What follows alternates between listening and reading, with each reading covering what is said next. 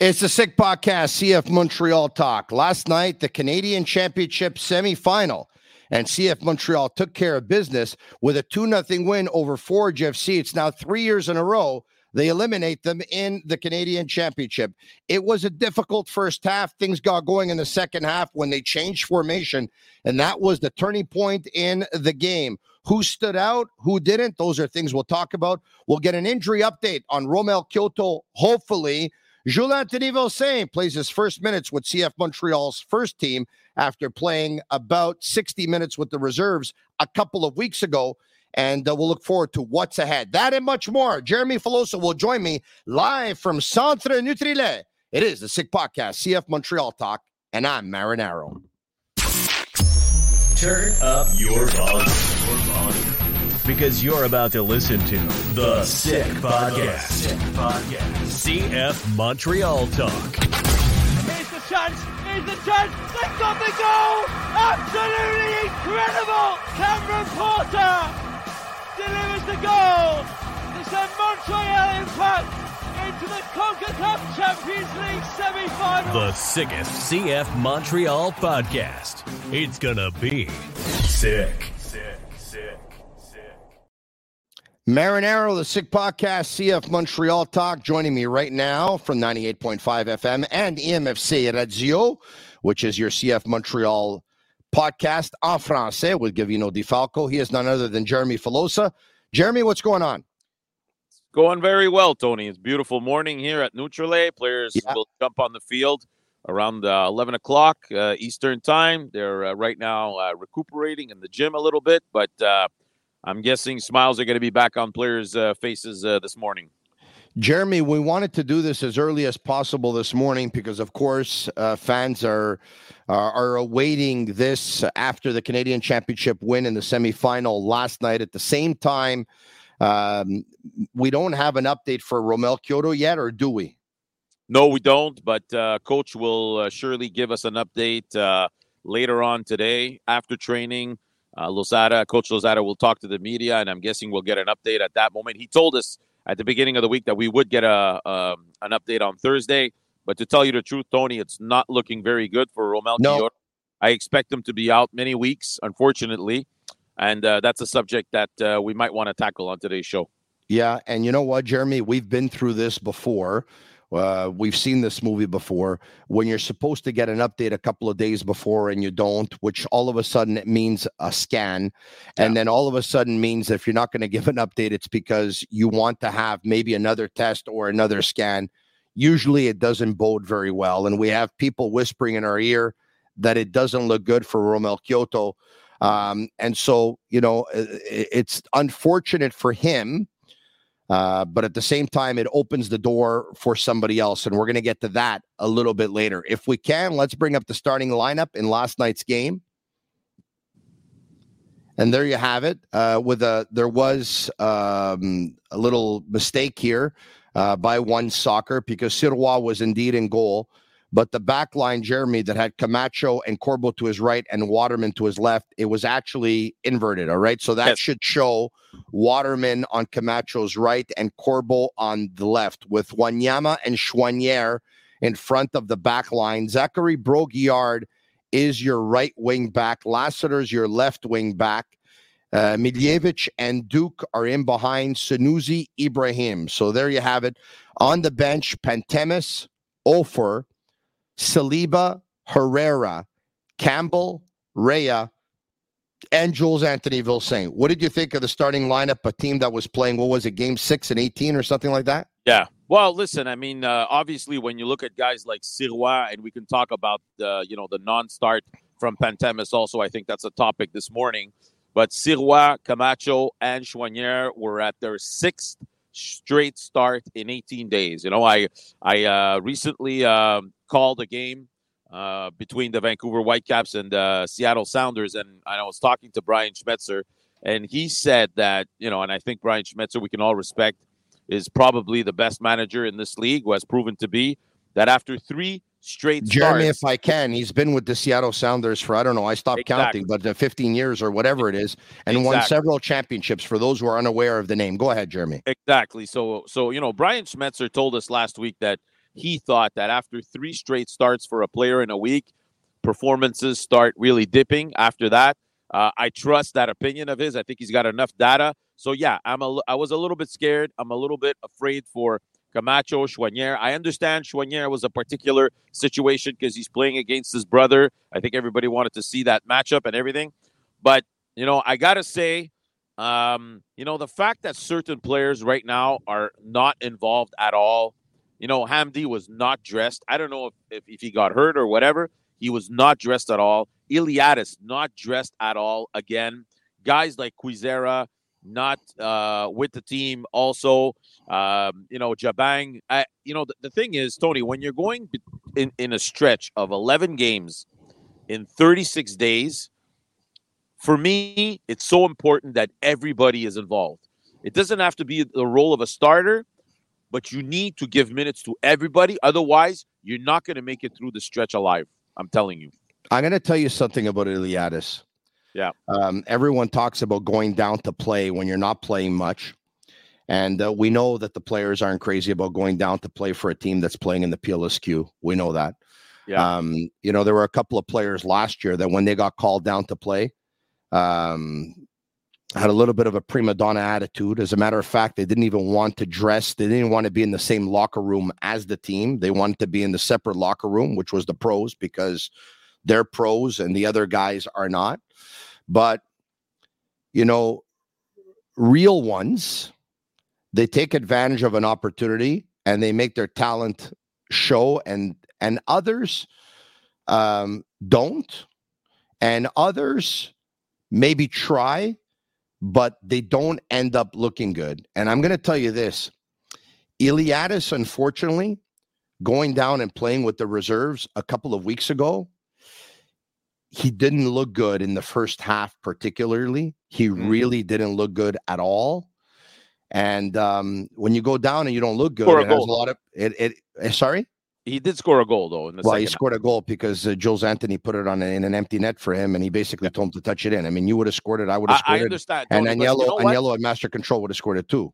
You know, you know, but Tony, this is the thing: is there are times in the year where you're not going to address certain players because you prefer others, and that's fine yeah. but not in a stretch like this. And this is not the moment to yeah. start picking and choosing. Iliadis had two straight starts, which were okay.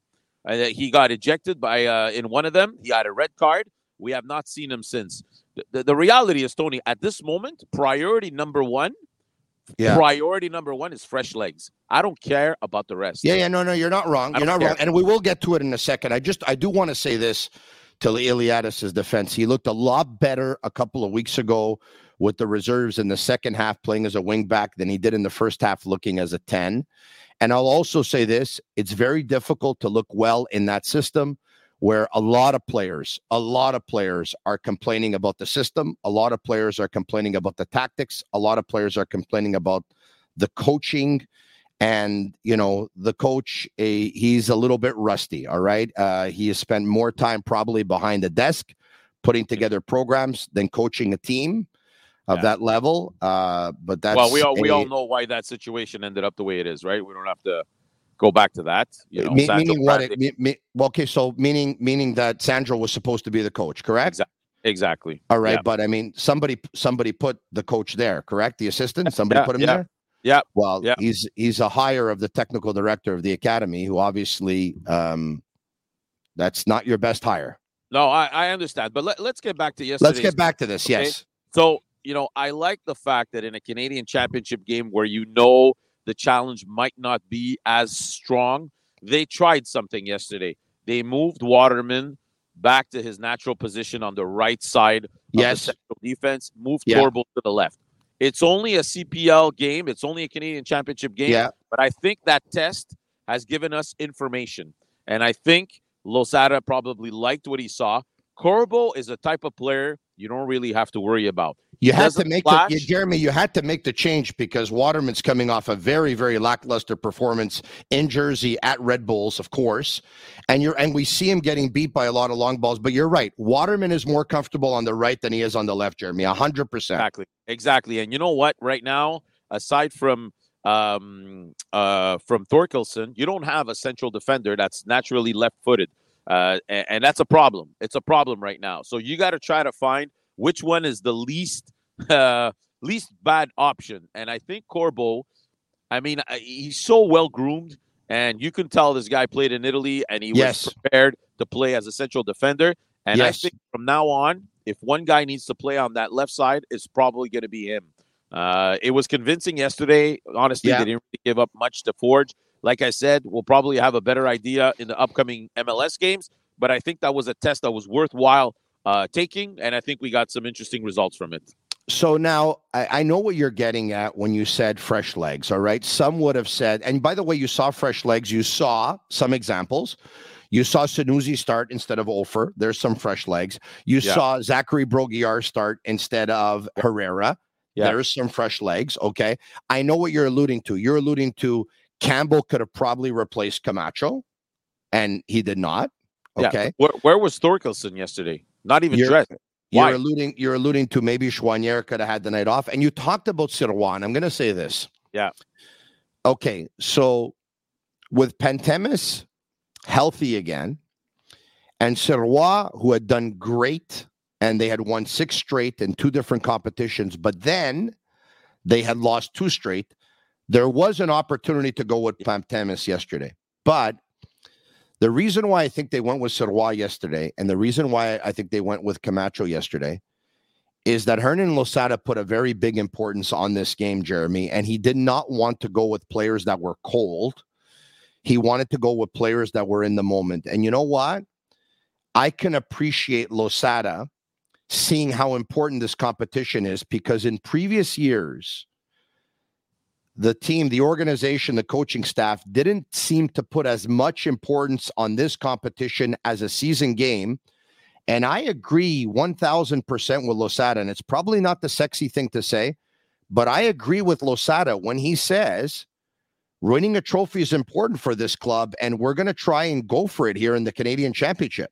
I agree 100%. I, I, said it for years. I complained about the fact that they didn't take this competition seriously. Do you know how many you know American MLS teams would have would like to have you know this type of a road to a trophy and be able to qualify for the Champions League. It's it's extremely complicated, and we know what the Champions League means to people here. If you go and, and qualify, you know, you win yeah. a round or two in Champions League, all of a sudden you got a buzz in town.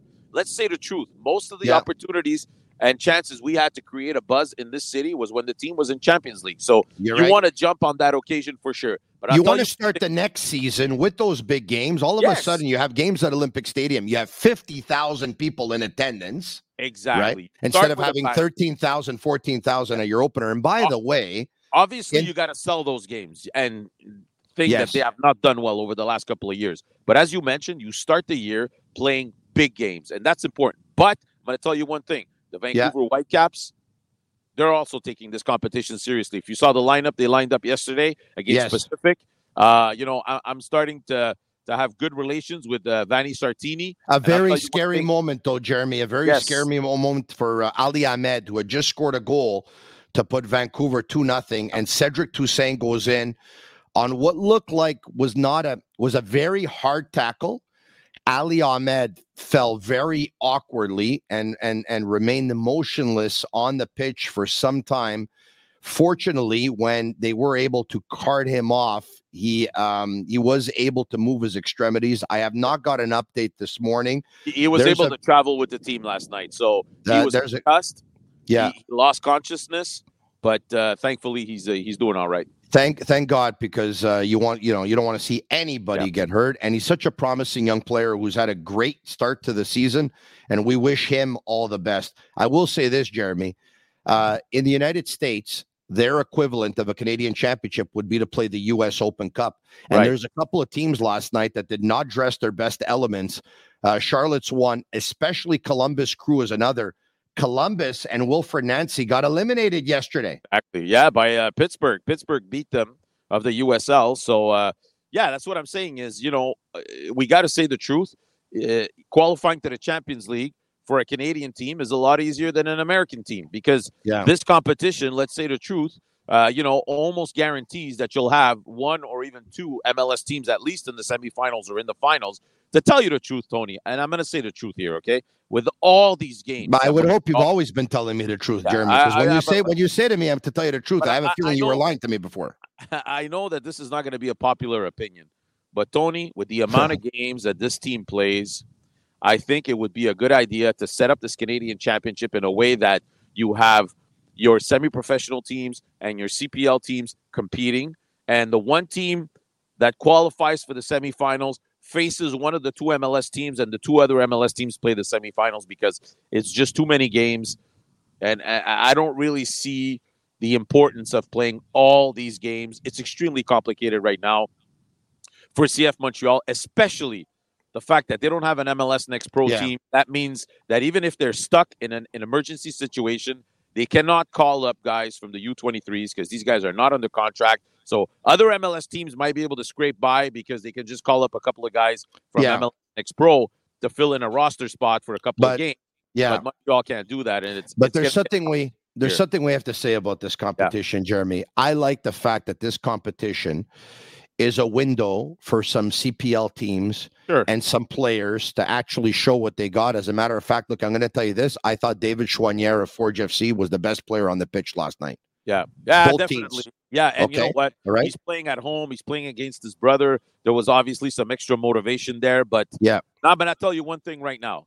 You know, Hernan Losada loves Mathieu Choinière, and yesterday when he was asked about David Choinière, his eyes opened up this big because Yeah. in his head he's thinking, "Oh my God, I got a Mathieu Choinière, and you know what? There's a copy of a Mathieu Choinière somewhere, and we could probably get him, not pay him much money." And I tell you one thing, Losada will probably and surely use him much more than he's using Ahmed Hamdi at six hundred thousand or whatever it is. So I think he was Yeah, he was the- the- the- the Hamdi- after the, the- game.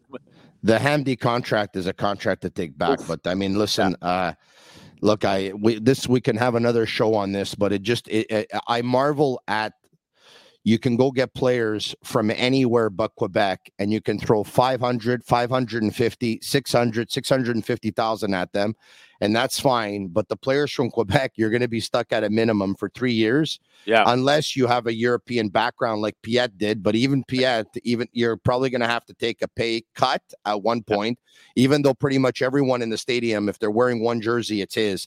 But anyway, I, I don't think But- I don't I don't the the whole the way I don't man, am I going to get my I, I just I don't understand how you can throw 500 and 550 to guys from outside Quebec that don't play, but the ones from here, no, no, no, you, they got to get minimum but wage. You got to understand that also Ahmed Hamdi.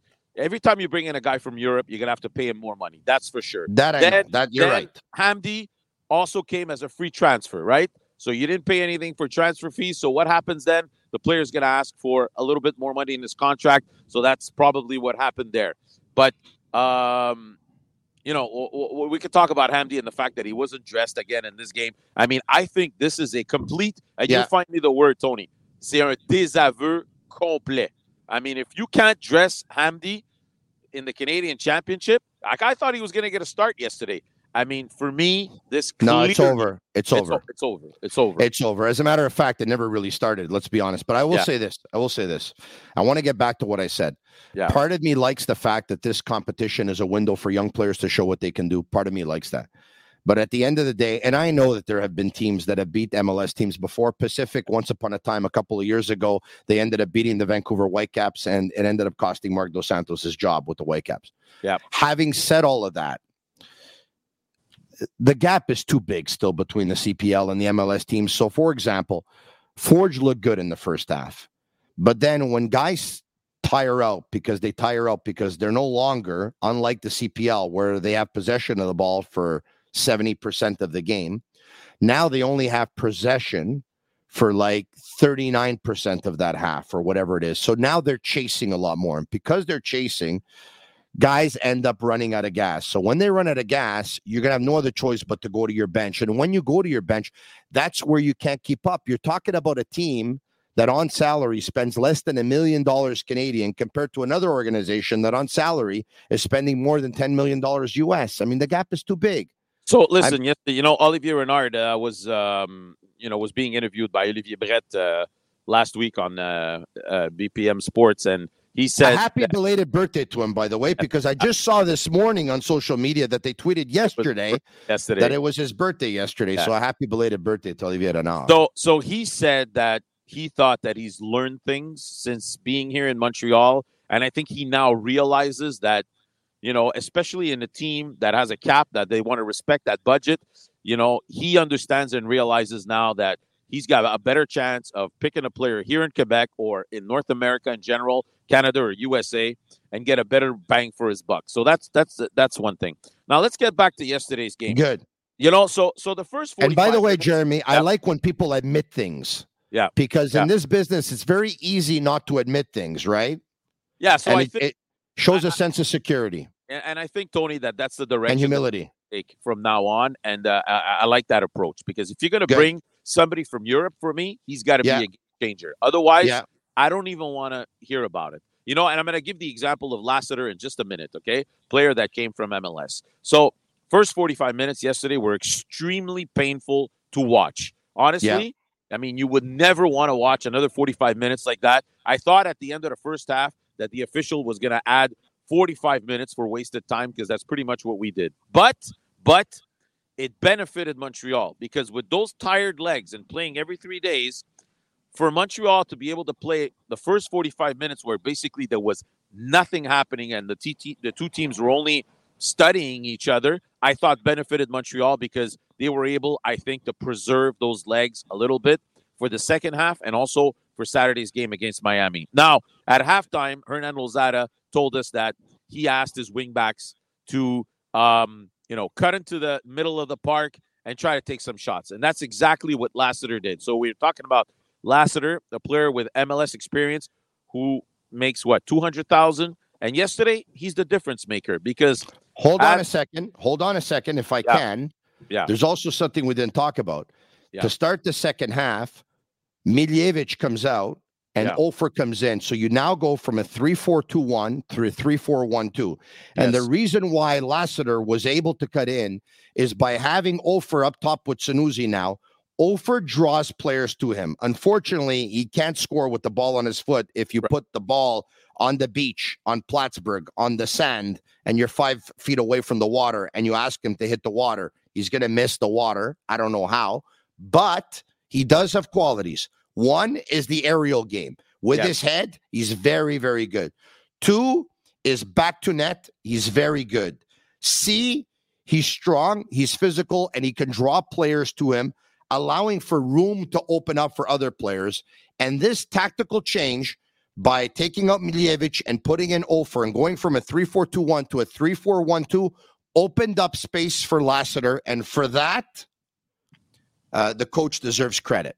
Yeah, yeah, definitely. Um, you know, and he said after that, after halftime, he thought that you know the solution was to go with two strikers. Little disappointed, obviously, with Miljevic's performance because against a CPL team and for a guy coming back from injury, who we've been told is the future replacement for Djordje Mihailovic. Again, je reste sur mon appétit, like they say in French. Okay, I see something, Jeremy. I see something in this player. I'm not disagreeing with your comment, by the way, that he wasn't at his best, but I see something in this player, Jeremy. Time. He draws a lot of fouls, which is fantastic. I'm willing to give him box. the time. I'm willing Yeah, to give him we'll- the time. We'll, we'll give him the time, that's for sure. But just to say, Lassiter s- seized the coach's message, goes in, crosses himself in, enters the middle of the park, approaches the box, takes a shot, not a fantastic shot.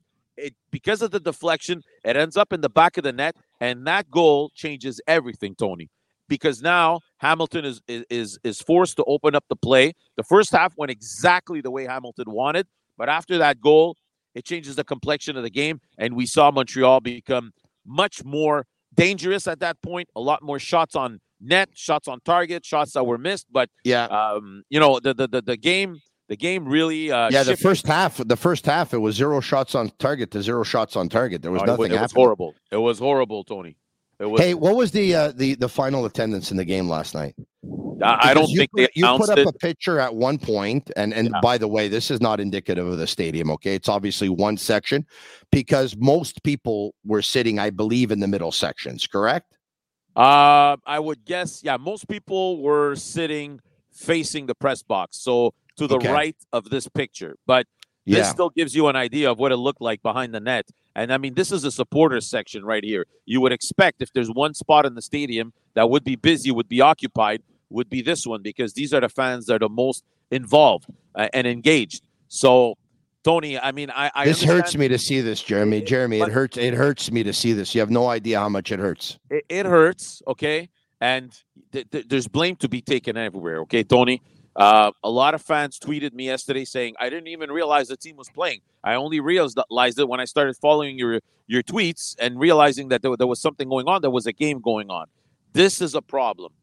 The, the, the, the, three Canadian teams of, involved in the MLS Toronto FC, Vancouver Yeah. Whitecaps, CF Montreal, and Soccer Canada they absolutely need to do something with this tournament because otherwise, Tony, it's an embarrassment. It's Well, it's on a streaming service, right? It's on One Soccer, and So you- you- okay, it okay. costs you ten dollars a month to Perfect. subscribe. Not everyone subscribes, mind you. I think if So- you subscribe and cancel before your month is up, you probably uh, don't have to pay for it. But anyway, Okay. I don't. So listen, if we already I'm a already know, subscriber, by the way. I'm a subscriber. I am also. So we already know that One Soccer has said it over and over and over, pro media, that if there's an offer on the table from a from a, a broadcaster, They'll sell games. sense, they will sell games. So what I'm saying is, if I'm CF Montreal and I'm the Whitecaps and I'm Toronto FC and I'm the Canadian Soccer Association, I sit down with One Soccer, I sit down with TSN, with RDS, with Sportsnet, with TVA Sport, or I don't care who. I sit down and I say, what is it going to take to get these games on television? I don't know if you saw, but the basketball league that has just started here in Montreal a few The years back, CEBL, Verdun, yeah, the Montreal Lions. they're going to be on TSN, right? They found a way to make it work. So they're going to be on TSN. So what I'm saying is you got to find a common ground and you might have to stick some money out of your pocket if you're Montreal or Toronto or Vancouver or even the CSA or whatever, but you got to find a way to get Yeah. people to sit down in front of their television and watch these games, Tony.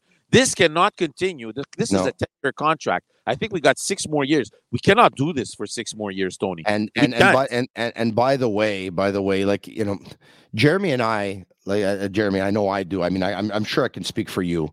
We get stopped like all the time from people telling us that Montreal is not a soccer city, and we we lose our mind trying to defend that Montreal is a soccer city. But when images like this come up of all these empty pockets of seats, it hurts because then you you know like it's almost like you have to say maybe i was wrong we still don't think we're wrong we still think many balls have been dropped but this jeremy is i thought particularly embarrassing because guess who was in suite number four last night watching this happen Yeah, Victor Montagliani. the vice president of FIFA, president of CONCACAF, Victor Montagliani, who was in for the game, Yes. actually was a keynote speaker earlier in the afternoon at the C2 conference at the Queen Elizabeth Hotel. Um, for him, who's a very powerful voice of soccer in this country and in the entire world, who's extremely influential wouldn't have been amazing to see a full house there and then the next time he crosses paths with don garber or any high up at the mls he says montreal's a soccer city but if i'm victor montagliani and i'm at the game last night and somebody from the mls calls me today and says hey victor let me ask you something based on what you saw the vibe the this the that the attendance the spirit is montreal an mls city Yeah. what do you think Well- he's going to say So, so I'm going to say one thing, Tony. Okay, if you look at attendances across the U.S. for U.S. Open Cup games this week, it was also very bad. Okay, I'm going to tell you, Mhm. pretty much everywhere it was empty. Unfortunately, okay. But Yeah. what I'm saying is, Tony, is soccer here can work. The only thing you got to do market the gotta- competition better. you you gotta you gotta run the organization properly. Okay, that's all you gotta do. All you gotta do. If you're an owner here and you run things normally, we're not saying you gotta spend fifteen million dollars on a player. No, you just gotta do what every other MLS team is doing. Field some, you know, a couple of players that maybe are renowned. Upgrade your stadium. Show people that this is serious business, it will work. That that's all you need to do. That's all. You don't need to do anything else. Now, this is a for me. This situation is extremely dangerous. Put your reserve team in the MLS Next Pro. Exactly. Market those players accordingly. Do Make sure that you have better players there than you actually would in amateur soccer clubs around the city, which you don't. Don't give anybody the excuse of saying, "Ah, this team, this league, or whatever, it's not serious." You understand? Don't give them that possibility. Yes, and, and you're right. So what I'm saying is, Tony, la situation elle est grave. You know, it's time for people to sit down around the table and find solutions because this we don't want to see this anymore no, in our no. teams. And, and and people saying it was cold last night. It wasn't minus 30. It was eight degrees. If you wear a couple of layers, you wear your toucan glove gloves, you're okay to go to yesterday's game. And a lot of people are saying, yeah, but it's Hamilton. Nobody cares about Hamilton. But we, we, we people go to MLS games. They don't really care about Real Salt Lake or whatever. They they you you come to see your team. Now, if, if that would have been if that would have been an outdoor hockey game last night, there would have been thirty thousand people, and everyone would have been wearing their winter jackets, their toque, their hat, their gloves, their scarf, their this, their that, their exactly. neck warmer, so long you johns. Have fans, no excuse to not want to come. But at this moment, there are excuses. There are a lot of excuses. Yeah, but uh, excuses are for losers. All right, okay. Now, yeah. in the end, yeah. Uh, Jules Anthony Vilsaint finally plays yes. his first minutes with the club, with the big club. I, for one, very, very happy to see this. You know how much uh, I love the young man. I believe in the young man. I, I, I, haven't seen him in a while, or I haven't talked to him in a while, but uh, I, I, I have seen him for most of his career, with the exception of him obviously leaving for uh, France and for Belgium over the past couple of years. Uh, I remember the talent uh, based on a couple of movements that he did yesterday. I, I believe the talent is still there. Um, I know Sunusi scored last night, and I tip my hat and I give him credit for being yeah. opportunistic and pouncing on a mistake. I still think that he gets he got generous minutes yesterday because I would have brought in Vilsaint earlier. But they say it's better late than never, right? He got himself yeah. a good 10 or 11 minutes. I'm happy yeah. he did. Were you able to see anything in those 10 minutes? Absolutely. I mean, in the first minute he came in, he created himself a scoring chance. Maybe he closed himself off a little bit too much before he took his shot. But hey, listen, these are his first minutes. His first touch let him down a little bit. The ball got yeah. too ahead of him. Yeah. Exactly. But you know what? He was probably extremely nervous, and that's normal. That's part of it. But I saw something yesterday in those few minutes that I hadn't seen from other players. He has a dimension up top that we don't have right now. And I'm sure Losada must have been really happy to be able to give him those few minutes because right now, let's say the truth, Tony, there's an open door there. There's an open door. And a young guy like him, yeah. if he gains the coach's confidence over the next couple of weeks, let's say he plays 20 minutes next game, 30 minutes after that, or, or even a full half or 60, uh, we might have something here. We might have Which something. clearly, Jer- Jeremy, very unfortunately, up until the game last night, he hadn't yet because if he had, the coach yeah. would have played him already. Okay. yeah. I yeah. think it's unfortunate that it took this long for him to get in. I am very, very happy that he was able to get in. I hope we're going to see him a lot more. And Jeremy, I'm telling you, I've said something since day one. I've said it before. I'm not going to be scared. I'm going to say it again. If Jules Anthony Vilsaint gets minutes, you're going to see that he is superior to every striker they have on the team, not named Romell Quioto. Yeah. So so this I'm is telling you right now. But like, Offor does have his strengths. Offor does have his strengths. Okay, but they're different strengths. But Sunusi and uh Sunusi, I don't, I don't, I don't see so, it. Let, let, listen, let's talk about reality here. Okay, the yeah. reality is this: tr- the next transfer window doesn't come until early July. So there's going to be yeah. nobody coming here anytime soon. We're not going to do what hockey shows do. You know, like in September, they talk about who we're going to get at the trade deadline. We're not going to do that today. We're not going to talk about who they're going to get in three months. Okay, we're going to talk about what they have right now.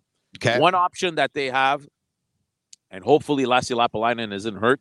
We're going to get a confirmation today because he wasn't dressed yesterday. That's a little bit curious. So I think Lap- Lappalainen at this moment, Tony, you got to move him up top permanently until Romell Quioto comes back. You might need him on occasion on the left side. I would like to see Iliadis as a second uh, behind Lassiter, okay? okay. and move La- Lappalainen permanently up top because I think he's the only guy right now who can give you secondary scoring at the striker position. He can play uh, right wing back too. Yeah, but you know He you're- can you're- he can he can alternate with Herrera. Yeah. So so Herrera's there, Zach Brault-Guillard is there. You might not need him at that position, but I think right now you have a real lack up top. You're not going to be able to bring anybody in for the foreseeable future. So I think he's your option at this moment. We'll see what happens. Uh, but but it's these not a bad idea because Quioto's hurt and Mason Toye is hurt. It's not a bad idea. Exactly, exactly, and it's probably Okay. going to be long term for both of them. Quioto, we're talking about another two to four weeks. Sorry, uh, Toye. Uh, you know, same thing for Piette and Quioto. We'll find out today, but uh, Yeah. let, let, let's hope. Let's hope you know two, three, four weeks, and not you know eight to twelve. You know what I'm saying? All right. Okay. So uh Inter Miami next up. Yeah. Next up, Inter Miami. Uh, This is a team that Montreal unfortunately lost to in the in the, in the home op- in the opening game of the season. We remember that's the game where Pantemis got hurt. It was a little bit of a disappointment for Montreal. They maybe would have earned uh, or deserved a better result, but uh, you know this is going to be a tough game. The good news is you're playing at home, um, and, and uh, you know, I, I- don't really know right now. I'm trying to scratch my head and thinking who's going to start in this game, but I can't for the life of me believe that Camacho and Choinière are going to be in the starting 11 again. I, I remind everybody, Well, I know who's going to start for sure. yeah, go ahead. Duke and Lassiter are going to start. Possibly. They, they Well, they're both going up came against out their in the former team. Yeah, they both came out in the middle of this uh of the middle in the middle of the game yesterday. They're going to want to obviously prove to Miami that they made a mistake letting them go. But um, you know, I think those two guys are, you know, after all is said and done, I think they're happy with the the move because they're getting a lot of playing time here in uh, in Montreal right now. It was So- a good move for CF Montreal, Jeremy. We talked about it. it was necessary at the time. It provided a spark plug and it provided depth. Yeah. And they traded away a player that, as good as he was a year ago, they did have depth at that position. Maybe not too many left-footed center backs, with the exception of Thorkelsson, but they did have depth. And you know, I agree with you. I liked Corbo last night. I did. Yeah. And so just to let you guys know where we're at in this situation, so we have now played six of the 11 games in 36 days. So there are another five games to come back to back to back to back, weekend, midweek, weekend, midweek, and weekend. So there's going to be a lot of soccer to be played. Let's just hope we got uh, we have a few men standing after this is all said and done. Back to back to back to back to back. It reminds me of uh, the uh, the password uh, back in the Flintstones at the Water Buffalo Lodge. Remember that one? Act Everyone back to back. Act, No, act no, no, no. What was it? Everyone had to give a password. And one day, Wilma and Betty tried to get in, but they were under disguise, right? Yeah, And they didn't yeah. know what the password was. So they listened to the person in front of them and then they got it. Act, act, ack, a dack, ack. dack, ack, a dack. Okay, There you have it. Who would have thought we would have ended the sick podcast, CF Montreal Talk, with a quote from the Flintstones? He's Jeremy Filosa. Look at him. He looks like the owner of the Centre Nutrilait there. Like, like, he looks like you look like you own the place. I don't I look like Goggles Paisano. Do you remember Goggles Paisano? Yeah, of course, he was driving up the wall up the wall there, like uh, he was coming home from work on the freeway. But uh, my God, it's uh, you got a really good spot there. It looks like uh, the training facility is inundated with members of the media just uh, dying to get images of this practice. Uh, We're, we're actually going to be three or four. I saw some media members Ah. show up here uh, during the podcast, so uh, I'm going to go join them now. Take care. Thanks for doing this. We'll talk to you soon. Ciao, ciao. For Jeremy Filosa, I'm Tony Marinaro. You can subscribe to our YouTube channel to cover CF uh, Montreal Talk on the Sick Podcast. It's absolutely free. And subscribe to our uh, and follow us on Twitter for all the latest updates of CF Montreal at Sick Pod, CFMTL. CF Montreal 2 0 winners versus Forge FC on goals by Lassiter and Ibrahim. Good for them. They move on to the Canadian Championship final when they're going to visit the Vancouver Whitecaps at BC Place on June 7th. Between now and then, they host Inter Miami on Saturday night. We'll be back in a couple. Ciao for now. And that's a wrap. Hope you don't miss us too much until next time. Follow the Sick Podcast, CF Montreal Talk on YouTube, Instagram, Facebook, Google Play, and Apple Podcasts.